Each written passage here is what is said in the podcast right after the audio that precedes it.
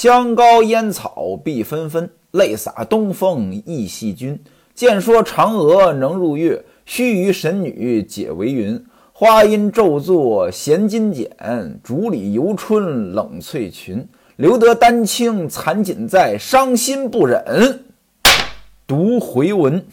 黄主事黄大人来到西门庆的府上，一个呢是给李瓶儿吊唁，另外一个呢受了宋巡案宋大人的委托前来摊派。摊派什么呢？钦差大臣要来了，让西门庆呢做东摆几桌。钦差大臣就是六皇太尉。黄主事说了：“魏神遵意允否？你乐意不乐意？”没等西门庆回答，直接跟底下人说：“叫你宋老爹乘差上来，让底下人把宋大人派来的人带上来。”于是呢，有两个青衣官吏跪下，打开毡包，捧出一对金缎、一根沉香、两根白蜡，还有一份棉纸。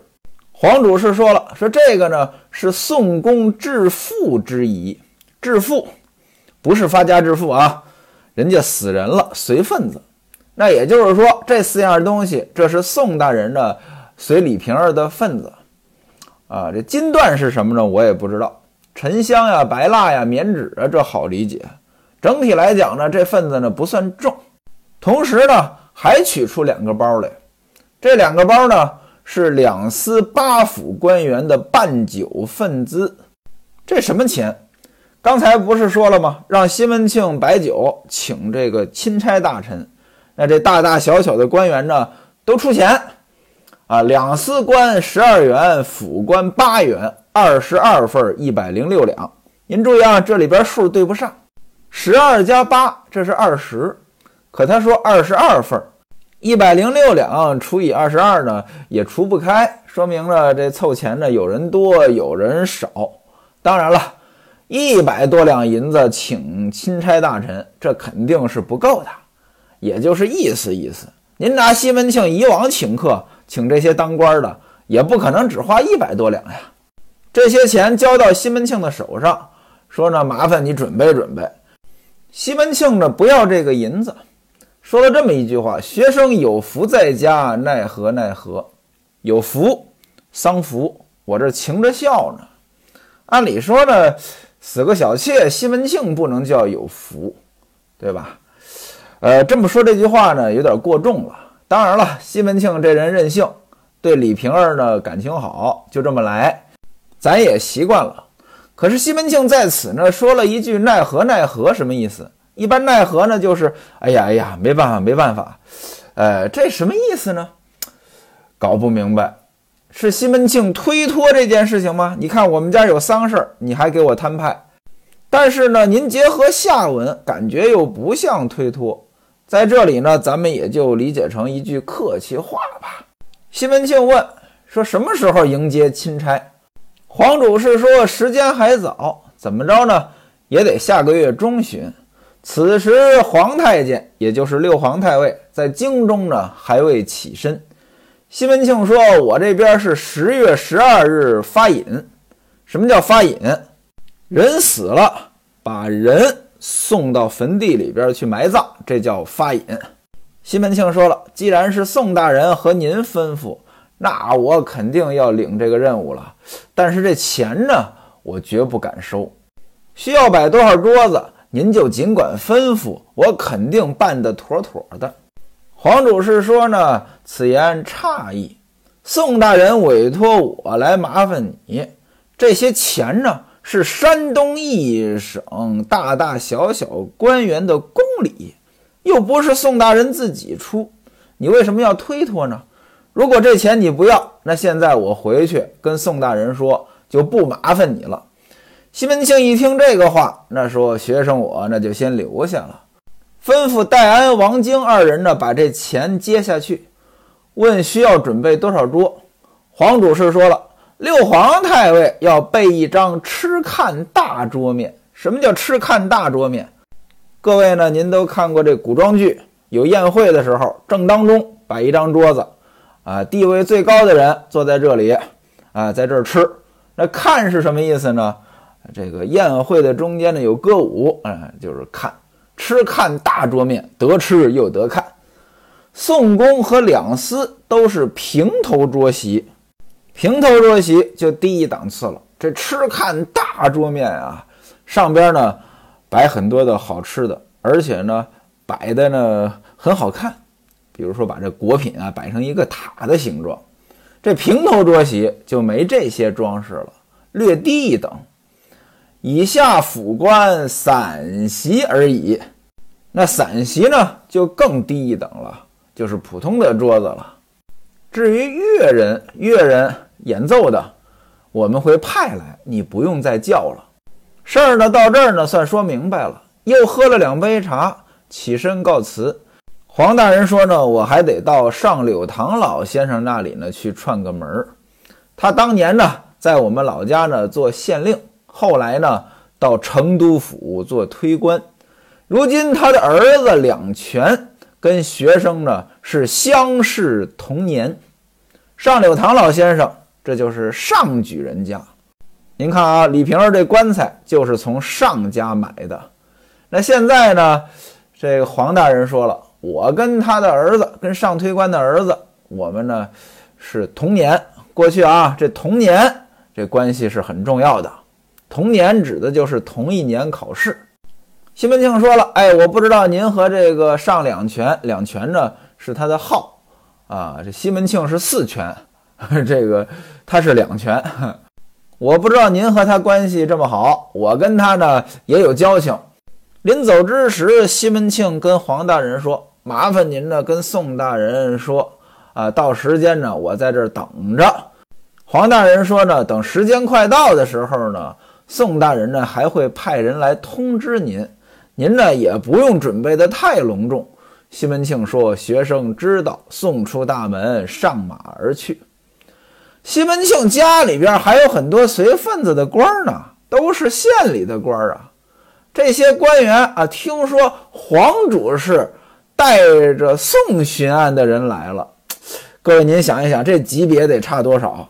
咱们拿今天来类比一下。县里的大大小小官员都在随份子，结果呢，省里来人了，您想想这级别差多少呀？因此呢，这些县里的官员呢，就躲在这个假山下边小卷棚里边喝酒。另外呢，吩咐手下人，你把这个轿子呀或者马呀给藏起来。那位说藏起来干什么呀？你不能太招摇呀。而且呢，越到基层呀，很多东西呢越是超标的。因为他没人管，政府里边的情况呢，我也不了解，咱也没当过官儿。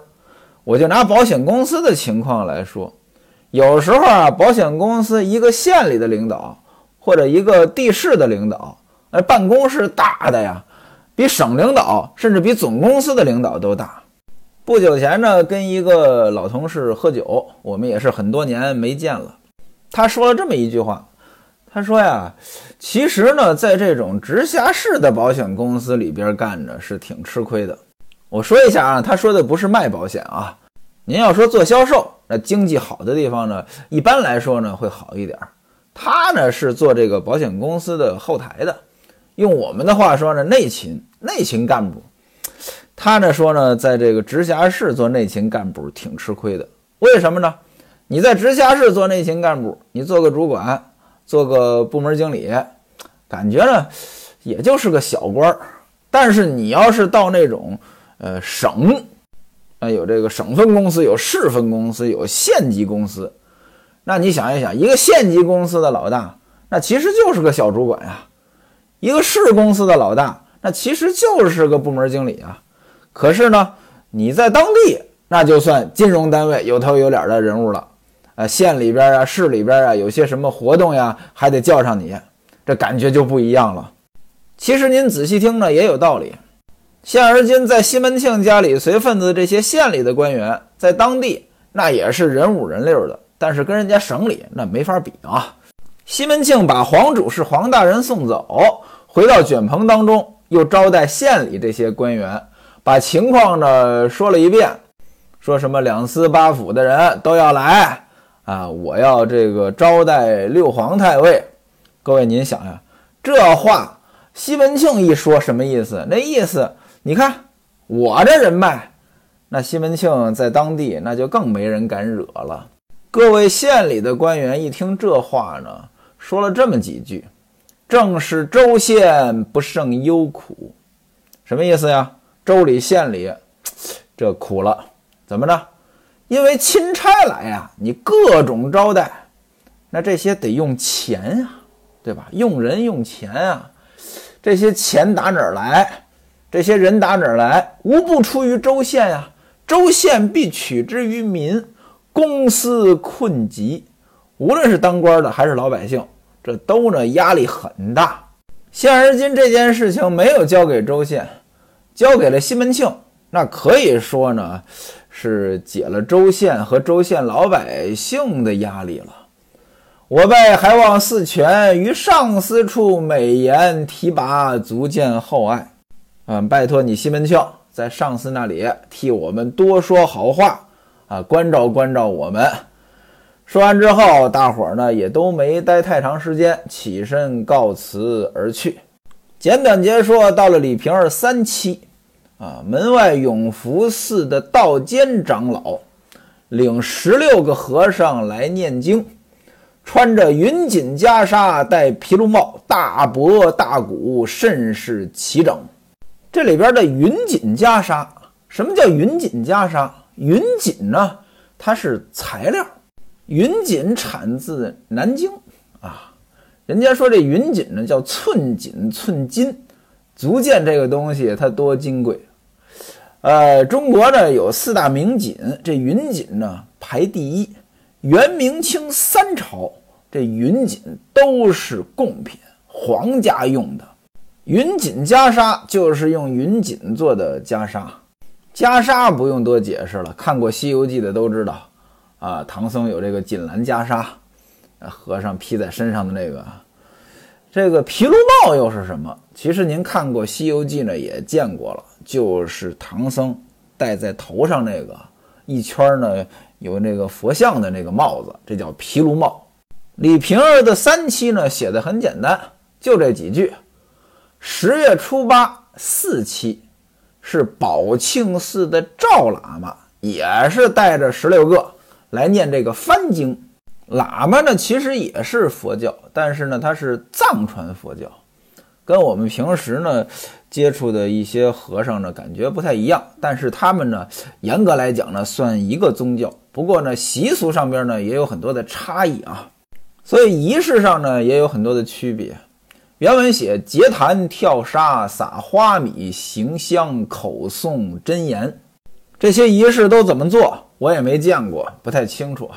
吃的东西也不一样。原文写斋供都用牛乳茶酪之类。那藏传嘛，西藏可能都是牦牛的这些东西啊。悬挂的是九丑天魔变相。这九丑天魔变相，这什么样子？啊，就是他们挂的这些神像，身披璎珞琉璃，璎珞其实就是项圈，琉璃项圈上边有很多的装饰物，都是琉璃的什么之类的。项挂骷髅，脖子上挂那骷髅，《西游记》里边沙僧被这个呃唐僧收服之前，哎，脖子上挂一圈骷髅，口咬婴儿，嘴里叼着小孩儿，身下的坐骑呢是妖魅。腰里缠着蛇吃，蛇吃是什么？蛇好解释，吃长得跟蛇差不多啊。或四头八臂，或手执戈戟，朱发蓝面，头发是红的，脸是蓝的，丑恶莫比，要多丑有多丑。而且呢，午斋以后就动荤酒，吃完中午饭之后就开始开荤了。这也跟这个其他的这佛教不太一样啊，其他的佛教呢都讲究，呃不吃荤，但是喇嘛呢这可以开荤。当然了，我对喇嘛呢也不了解，不知道今天的喇嘛是怎么样子的。反正呢书中呢就这么写，这是四期请喇嘛来，这喇嘛呢是宝庆寺的赵喇嘛。您看啊，赵喇嘛，那说明呢他也是个汉人啊。这天呢，西门庆不在家。干嘛去了呢？到坟地里去了，带着这个阴阳先生徐先生，到坟地里干什么呀？这该安葬了呀，你得把坟刨好呀，破土。到了下午呢，这才回来。晚上呢，就把喇嘛呢打发走了。转过天来呢，就开始准备安葬这件事情。啊，安葬在这个坟地里边啊，西门庆他们家是有这个坟地的。他家坟地的规格呢还很高啊。那这个安葬也有仪式，所以呢，一应之物得运过去，吃吃喝喝。呃，这个大棚给李瓶儿挖的这个穴呢。在旁边呢起了三间罩棚啊，三间罩棚，那这个场面呢也不小，把这个附近的这邻居呢也请过来，大酒大肉管待，也就是说，请周围的这个居民呢吃一顿。另外呢，在散的时候，借肩背相负而归。这帮人不光能吃，吃完之后呢，还得带点回去，肩背相负，那带的东西呢还不少。等到了十一日，您注意啊，前文书西门庆跟黄大人说过了，十二日发引，十一日呢就是发引的前一天。这十一日的白天，先是这歌郎还有这锣鼓地调呢来灵前参灵，这什么意思？人不是要埋了吗？埋之前得唱挽歌，所以呢，这就是唱挽歌的环节。唱什么挽歌呢？五鬼闹判，张天师找鬼迷，钟馗戏小鬼，老子过函关，六贼闹弥陀，雪里梅，庄周梦蝴蝶，天王降地水火风，洞宾飞剑斩黄龙，赵太祖千里送京娘。这些都唱的是什么？五鬼闹判，我也不知道唱的是什么。今天呢，这个呢就留了一个词儿在这儿，五鬼闹判。咱们都知道，判官在阴间那地位很高。判官呢，就是专门呢，呃，管这个鬼的。五鬼闹判，那肯定呢是以下犯上。今天呢，五鬼闹判这词儿呢还存在。啊，在高位的人被底下人戏弄，啊，被底下一群人戏弄，呃，叫五鬼闹判。但究竟这五鬼闹判这唱的是什么？这我就不知道了。张天师找鬼迷，着着了道了。被鬼迷住了，张天师本来应该是捉鬼的，结果呢着了鬼的道了。张天师找鬼迷，钟馗戏小鬼，这个大伙儿呢都熟悉了。钟馗专门捉鬼的，道教的一个神仙，现在还有这个信仰。到一些特殊的日子呢，或者特殊的仪式呢，还有人呢把钟馗请出来，啊，那意思呢，这个鬼呢就别来了，我这有钟馗。老子过函关，这个不用多解释。老子归隐过函谷关，六贼闹弥陀，也叫六贼呢戏弥陀。六贼是哪六贼？其实呢是眼耳鼻舌身意，也就是平时咱们说的六根。这个修行呢，就是为了让六根清净。所以呢，六贼闹弥陀，它更多的呢是指的是修行。雪里梅啊，昆曲里边有这个雪里梅这出戏，也叫雅贝风，但我不知道这个昆曲里边这个雪里梅跟西门庆这挽歌啊，他们家唱这挽歌这个雪里梅是不是一个？昆曲这雪里梅呢是一个人演的啊，一个人演两个角色啊，演一男一女，这两个角色呢还是父女关系。一个人演两个人怎么演？拿今天来讲，您要说是演电视剧啊，或者演电影啊，一个人演几个都行，有这个高科技剪辑。但是呢，这个现场演戏，一个人演两个，而且呢还要同时出现，这就不容易了。那这怎么演呢？这演员呀，下半身演男的。那位说了，那上半身怎么办呢？哎，在胸前这装一个假脑袋。这个男的这个角色呢是个哑巴，所以假脑袋呢就够用了。上半身真的上半身呢演女的，呃后边呢挂着一双假腿，呃这个形象呢就是呃一个男的背一个女的，男的是哑巴，女的是瘫子，父女二人相依为命，乞讨为生。庄周梦蝴蝶，这大伙儿都听说过了。庄周就是庄子，庄子做梦梦见蝴蝶了，哈哈，他就搞不清楚自己是在梦中还是在现实当中了。天王降地水火风，这我也不知道是什么，可能就是关于四大天王的吧。洞宾飞剑斩黄龙，哎，这故事呢挺有意思啊。这故事呢也稍微呢有点长，我给您简单的介绍一下。吕洞宾，大伙儿都知道。狗咬吕洞宾，不识好人心的那个吕洞宾，道教的神仙，纯阳子。吕洞宾跟着他的师傅修行，他就问他师傅说：“师傅呀，你得道以来多少年了？”他师傅说：“啊，一千多年了。”吕洞宾就问：“哎呀，这么长时间了，为何师傅只渡得弟子一人？那意思，你这么大本事啊，你干嘛不发扬光大呀？怎么就教了我一个徒弟呀？”不如你派我到中原渡三千余人振兴道家，你派我出去吧，我去渡人。所谓渡人呢，就是传教啊，我振兴咱们道教。他师傅笑了，说：“这世上的人呀，多不忠不孝、不仁不义之人，做不了神仙。”我觉得呢，这个场景呢，有点像一个段子，就是那个天堂里边呢没几个人，地狱里边呢天天开 party。为什么呢？天堂里人太少了，实在不值得开火，好人太少。这个吕洞宾的师傅呢，也是这个意思。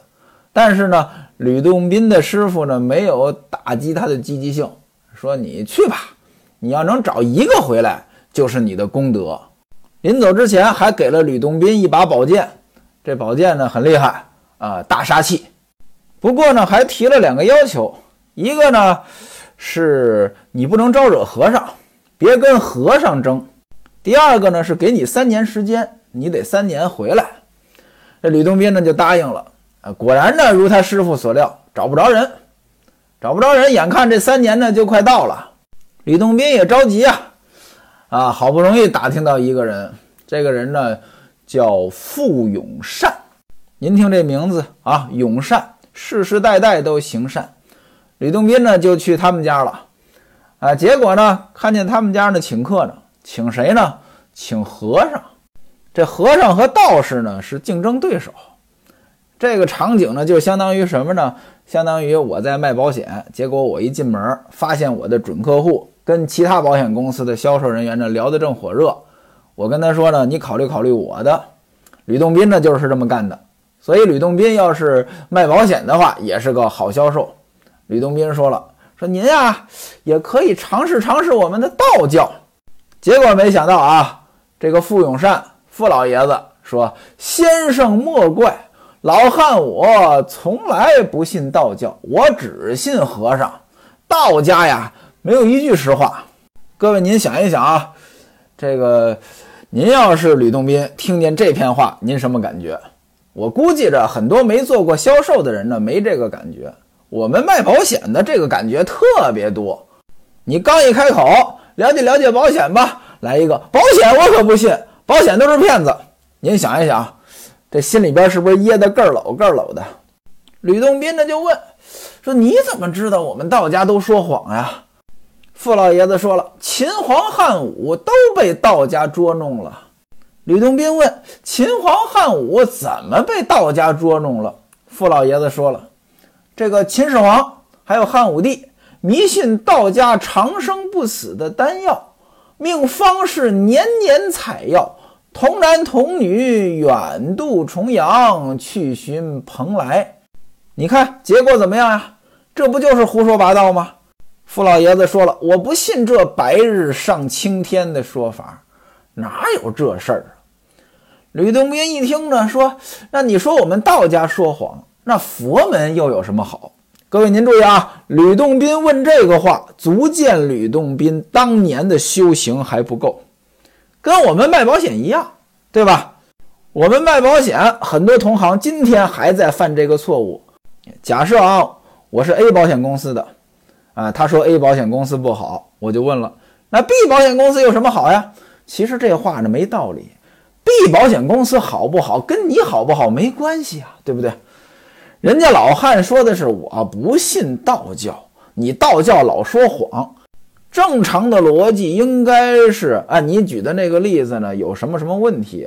我们道教呢怎么怎么样？哎，阐述自己的逻辑。结果呢，你来了一句，那佛教有什么好？佛教好不好？那如果你说谎这事儿是真的，佛教好你也是不好，佛教不好你还是不好呀。所以这个沟通逻辑就不对，足见当年吕洞宾修行还不到位。当年的吕洞宾要是卖保险，估计着呢，呃，也不会特别厉害。傅老爷子说了，说黄龙山有个黄龙长老，叫慧南禅师。人家呢讲经说法，普度众生，度人如雨，什么意思呀？他度的人比下的雨点都多，不像你们道教，都是独吃自阿，什么意思呀？吃自己一个人吃，屙就是拉拉屎撒尿，拉屎撒尿也是自己。你们这只顾自己，因此呢，我不信你们道教那一套。一听这话呢，那个吕洞宾实在忍不住了，那火啊腾腾的。吕洞宾就问了，说：“那和尚今天讲不讲课啊？”这傅老爷子说了一年四季呢，从不停歇。一听这话，吕洞宾二话不说，提着宝剑就到黄龙山上来，要跟这个慧南长老斗一斗。您说这慧南长老也是，闭门家中坐，祸从天上来，他招谁惹谁了？是不是啊？他好好干自己的活，结果呢，就因为一个捧他的人说了几句捧他的话，导致呢来了个仇家。我想起我在网上讲保险来，甭管直播也好呀，还是说，呃，你做视频呀，或者做文字，做这些内容，总有一些人逮着你骂啊，保险就是这也不赔那也不赔，保险就是骗子，买啥别买保险。凡是这种评论，我就问一句，请说说你的经历，或者说说你的依据。基本上这一句话，啊，对方就不说话了。那您说这是为什么呢？无非对方就是单纯的发泄毫无根据的情绪。像这种呢，往往呢还是普通大众，可能不是保险行业的人，这还好一点儿。最烦的就是我们同行，好家伙！有时候逮着你鼻子骂，有时候呢蹬鼻子上脸。你说你不理他吧，没完没了。再一再二不能再三再四呀。有时候搞得我呢，可能也是因为我修行不够吧，我实在忍不住，实在忍不住呢，我就回怼。当然了，我回怼呢，我觉得还是比较克制的。一般我会说法律哪条怎么规定的，判例是怎么着的，高院的公报是怎么着的，噔噔噔噔噔，讲了一堆道理。有时候呢，还反问一些实操层面的问题，结果呢，这一问，好家伙，人家不说话了。合着，好家伙，基本的法律知识、条款内容，还有判例，还有一些实操的东西，您一个都不知道，您就出来怼了。甚至我写的内容，您就看了个标题，您就来怼了。您这个，哎呀，怎么说您呢？下回啊，再有这样的人，我就直接给他回一个：哎呀，吕洞宾来了。今天慧南长老正在这儿讲课呢，只见一阵风刮过来，一道清气撞进来，直冲法座。慧南长老用目观瞧，暗暗叫苦：魔障到了。